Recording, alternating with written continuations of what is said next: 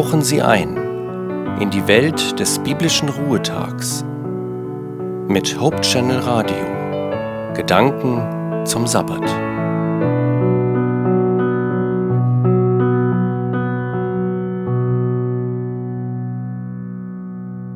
Haben Sie noch Urlaub oder mussten Sie in den letzten Tagen schon arbeiten?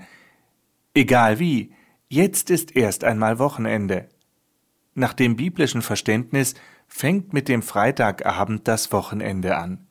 Der Sabbat beginnt, der wöchentliche Ruhetag, den Gott von Anfang an mit einem besonderen Segen versehen hat.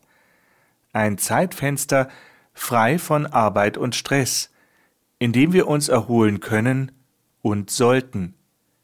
Ich sage sollten, weil auch der Sabbat eine Menge Möglichkeiten bietet, religiösen Stress zu entwickeln. Aber es geht nicht um Anforderungen, die ich erfüllen muss, ich muss nicht wie im Alltag funktionieren. Am Sabbat kann ich durchatmen, weil ich weiß, ich muss mich nicht selbst abstrampeln. Ich darf meine Zeit genießen in der Gemeinschaft mit Gott und mit den Menschen, die mir etwas bedeuten und die mir gut tun. Es tut mir gut, mich auf Gott zu konzentrieren, weil er mir immer wieder klar macht, wie froh und dankbar ich sein darf, dass er Anteil nimmt an meinem Leben. Er gibt mir Kraft, nicht nur theoretisch oder theologisch, sondern ganz konkret. Er kann meine leeren Batterien wieder aufladen. Und auch die Menschen um mich herum lassen Gottes Anteilnahme lebendig werden.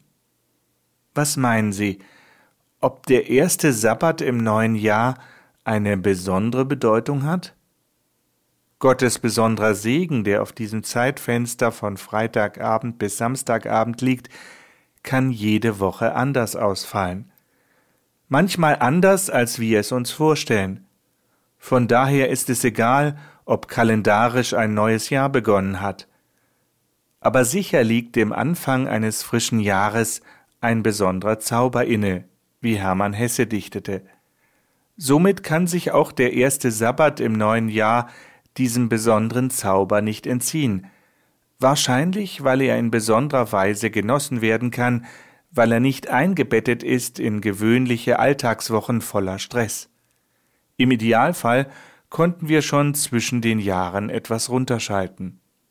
In diesem Sinne von Herzen einen fröhlichen, erfüllten und erholsamen Sabbat wünscht Ihnen Ihr Joachim Lippert.